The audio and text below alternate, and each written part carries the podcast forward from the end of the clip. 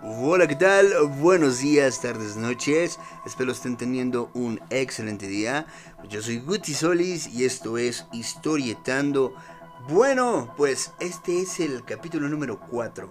Como ustedes ya vieron en el título, vamos a hablar de alguien. Otro, otro personaje, otro ser bastante peculiar.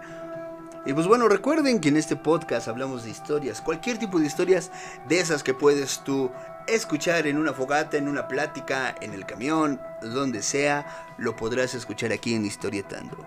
Muchas gracias a todos los que ya escucharon y recuerden que estamos en Spotify y en muchas otras plataformas, en Anchor, en Pocket Cast, Google Podcast y Radio Public. Muchas gracias a todos los que nos escuchan de todos lados. Y pues bueno, vamos a hablar hoy de Alphonse Gabriel Capone, mejor conocido como Al Capone o como también se le hacía llamar, Al Cara Cortada Capone. Y pues bueno, comenzamos. En 1925 se empezó a escuchar de este personaje. Este personaje que yo sé que de seguro lo has escuchado en libros, en historietas, en películas o en algunos otros lados. Pues bueno, ¿quién fue Al Capone? Pues un mafioso sanguinario, calculador y obviamente notorio, ya que solo fue conocido en los Estados Unidos, sino en todo el mundo. O sea, lo conocieron en todo el mundo, imagínate, ya que un mexicano está hablando de él ahorita. ya que este mafioso hizo crecer un imperio como hasta en ese entonces no se había visto. Alphonse Gabriel Capone eh, fue, de líder de la banda de Chicago Outfit y fue esta misma banda la más temida de los años 20.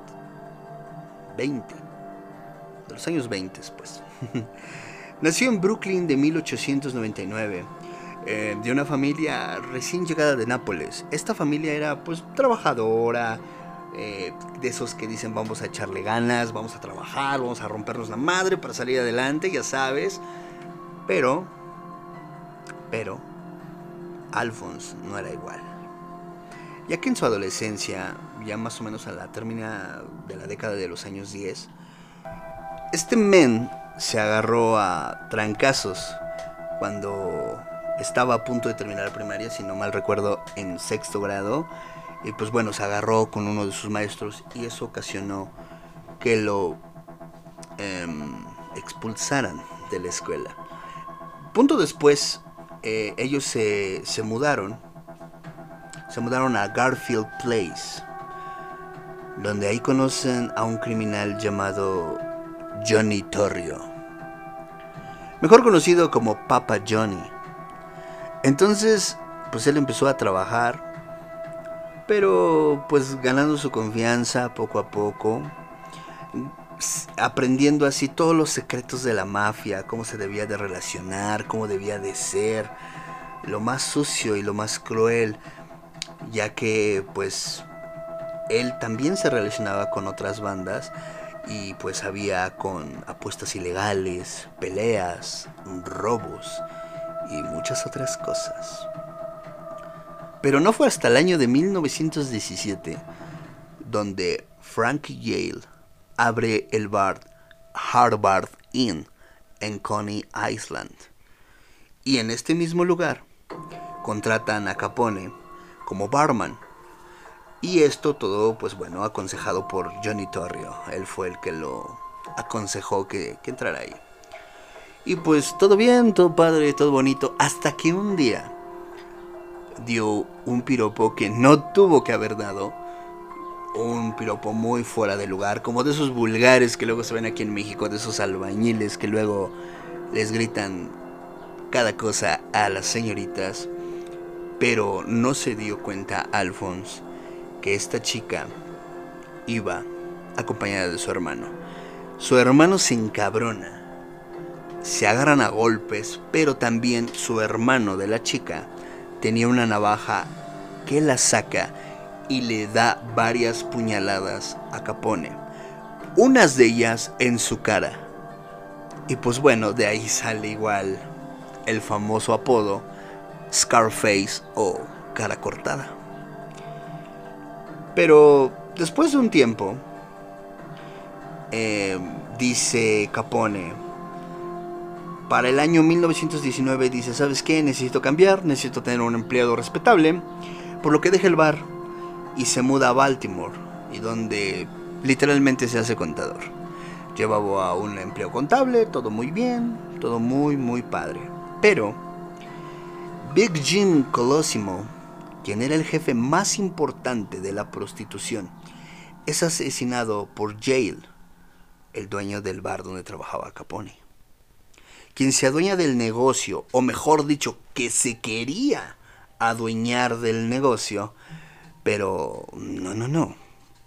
Torrio se le adelanta y él se hace cargo de todo lo que tenía. Entonces, un poco después, el padre de Capone muere a los 55 años eh, de un ataque al corazón. Entonces, pues, sin la figura paterna, sin ya no tener tal vez algo fijo, él decide regresar a Chicago para trabajar junto a su amigo Johnny Torrio. Capone rápidamente se hace socio de Torrio porque pues era el niño consentido. y pues este mismo pues tenía muchos bares y como ya tenía todos los prostíbulos de la, de la ciudad, pues bueno, empezaron un imperio criminal brutal. Pero no fue hasta el año 1923 donde el alcalde William Denver decide reformar la organización municipal. A base de esto, Torrio decide irse un rato de la ciudad y se va a Italia. Entonces, pues a quién dejan al frente? ¿Ustedes se imaginan a quién dejan al frente? Pues sí, nada más ni nada menos que a Alphonse. Él se queda enfrente de todo el negocio y pues bueno, rápidamente controla la ciudad, acaparando todos los negocios, o sea, todos los negocios ilegales que pudieran existir, este vato los llevaba. Apuestas ilegales, prostitución y venta de alcohol. Porque cabe mencionar que en esos ayeres había ley seca. En Estados Unidos no se podía beber alcohol. Entonces, esto del alcohol era su principal fuente de ingresos. Y pues bueno, todo negocio ilegal él lo maniobraba y esto hacía que otras bandas pues obviamente se enojaran y había guerras entre bandas, así como tipo cártel, tipo México, pero bien en los años 20, ¿no? Todos de traje, con sombreros bonitos, ya sabes, la mafia que se ve en El Padrino y en otros muchos lados, pues bueno, aquí te lo puedes imaginar totalmente. Y, y esas peleas de bandas pues dejaron más de 100 muertos. Entonces, llegó un momento en que Al Capone secuestra a un empleado de, Denver. Denver, recuerden, es el alcalde. Entonces, esto hace que la policía y las bandas criminales vayan por Capone. Todo mundo va tras él. Pero bueno, no lograban hacerse con él. Porque Capone era muy astuto. Para el año 1925, Johnny Torrio decide retirarse, decide quedarse en Italia, y pues, como Capone ya estaba al mando, pues todo siguió relativamente igual. Pero Capone no estaba iniciado en la Cosa Nostra. Para los que no saben, la Cosa Nostra es así como se le dice a la mafia italiana. Y pues, aunque como digo, él no estaba iniciado, pues tenía todo... Eh, tenía toda la teoría, por así decirse. Entonces, pues, no se le hizo difícil a, a este señor Capone seguir adelante. Hasta que llegó Dean O'Banion, que fue uno de sus principales enemigos. Pero resultaba que Capone él controlaba a casi todas las bandas, a excepto de dos. dos bandas no no estaban bajo sus mandatos y estas bandas eran las de U.I. Yellow, espero lo esté mencionando bien, U.I. Yellow y la de Books Moran. Ante esta situación, pues Capone puso cartas en el asunto y dijo, no ni madres, aquí solamente mando yo. Y pues bueno, ¿qué pasó? ¿Qué pasó? Que en un 14 de febrero, un día de San Valentín, aparecieron los cinco jefes de la banda Books Moran acribillados. Esto fue en el año de 1929. Pero utilizaron una técnica bastante, bastante, pero bastante peculiar, ya que toda la policía estaba comprada por Capone, o sea, literalmente mandaba en todo Chicago. Entonces, Capone dijo, vamos a mandar bueno, vamos a matar, voy a mandar a matar a los Bucks Moran. Entonces, ¿qué hace este vato?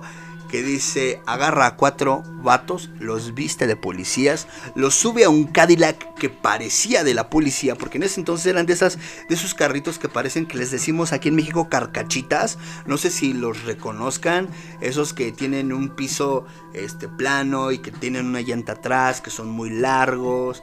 Bueno, en, en los carros de los años 20 más o menos yo creo que te los puedes imaginar, es un auto muy muy clásico que desgraciadamente ahorita no tengo el nombre del modelo, pero en fin Continuemos. Lo suben a este modelo de carro. Entonces el carro es muy parecido a los de la policía. Se suben eh, cuatro tipos vestidos de policías. Bueno, llegan al garage, que era pues el cuartel general, llamémosle así, de los Books Moran. Entonces, bajan dos tipos vestidos de policía y bajan otros dos vestidos de detectives se meten al lugar, entonces pues como en esos entonces había muchas redadas para gangsters, pues no se les hizo raro y tampoco se les hizo nada fuera de lo común que ellos actuaran de dicha manera. Pero bueno, continuemos. entonces, agarran a los cinco líderes de la banda Bugs Moran y los ponen en la pared. Entonces ellos sacan sus metralletas, estas metralletas clásicas que tienen todo el cargador de las balas en forma de disco, lo, lo ensamblan y los rafaguean. Pero no obstante, y no bastándoles toda la rafagueada, todavía los tipos estos sacan sus pistolas y les dan el famoso tiro de gracia a los que todavía se movían. Y pues bueno, así acabó Al Capone con los Books Moran. Entonces, eh, continuamos con que, pues, él seguía haciéndose rico con la bebida alcohólica y con apuestas clandestinas. Porque en 1927 la fortuna de Alphonse llegaba a los 100 millones de dólares. Y bueno, en esos años era una enorme fortuna, una enorme fortuna. Ahora imagínense ahorita, yo creo que, no sé, no sé en cuánto esté la inflación del dólar, pero sí siento que debe haber sido una la nota. Pero Al Capone, pues obvio, mafia, obvio de todo, pues sabía ocultar sus negocios ilícitos de X o Y forma, comprando a la policía, etcétera, etcétera. Pero nuevas reformas, nuevas reformas, nuevas leyes, en el año de 1927 cambiaron la ley. Entonces, Capone le pusieron un target en la espalda porque existía algo llamado evasión de impuestos. Ya que esta de repente se volvió la más grande y la mejor opción para encarcelarlo. Eh, ya que llevó a cabo una investigación y persecución nada más ni nada menos que Elliot Ness, con su escuadrón de agentes incorruptibles, alias los intocables. ¿Los has escuchado en algún lado? Yo sé que sí. Y pues bueno, también el agente IRS de la IRS, o, o espero lo esté mencionando bien, Frank J. Wilson pues, este vato y los intocables fueron los que acorralaron a Capone y a pocas palabras lo llevaron a juicio. Y sí, en 1931 fue procesado acusado y lo dieron como culpable por evasión de impuestos. Y esto le valió nada más ni nada menos que 11 años en una cárcel. Pero bueno, al principio, pues bueno, como todo mafioso, lo mandaron a la cárcel de Atlanta, pero como ustedes podrán se imaginar, como ustedes podrán saber, controlaba todo desde adentro de la cárcel, seguían todos sus negocios igual. Entonces la policía dijo, no ni madres, es Nel. Entonces lo movieron en agosto de 1934 a la isla de Alcatraz. En esta misma, pues bueno, ya lo cuidaban minuciosamente, no dejaban que nadie se le acercara, que tuviera acceso al exterior. Entonces, pues, todo empezó a cambiar porque la ley seca terminó. El alcohol se hizo legal en Estados Unidos, entonces, pues los negocios de Capone iban disminuyendo, pero muy rápidamente. Y bueno, él en Alcatraz era como un rockstar, era una celebridad. Y pues bueno, y esto lo digo entre comillas, hacía que la que la, que la ciudad, que la, que la cárcel esta tuviera, pues, eh, llamémosle celebridades, ¿no? Eh, pero bueno, eh, Al Capone, después de un tiempo, mostró signos de demencia por una sífilis que nunca se le trató cuando era joven y que lo contagió una prostituta porque pues obvio saben, él manejaba todos los prostíbulos, entonces alguien lo contagió y pues nunca se atendió, dijo chingue su madre, esto no pasa nada, aquí no está nada, pero pues valió gorro, ya estaba quedando loco. Entonces todos sus últimos años de la prisión los pasó en el hospital, hasta que en 1979 lo liberaron, y obvio, todo esto bajo libertad condicional. Pero ya sin varo, arruinado, débil y con la mente ya estrofeada, deshecha, se fue a su humilde morada. Y bueno, yo esto lo digo humilde porque era un caserón. Y ahí se quedó, se recluyó del mundo. Eh, en el año de 1947, Al Capone sufrió un derrame. Y un derrame cerebral. Y murió cuatro días después de neumonía. Se le encontró muerto en su bañera, en su baño. Y hoy en día Al Capone dejó parte de cultura general, cultura pop. La mafia. Yo creo que si escuchas la palabra mafia, en chinga te viene la palabra Italia, mafiosos, Al Capone, la Cosa Nostra, El Padrino y demás cosas.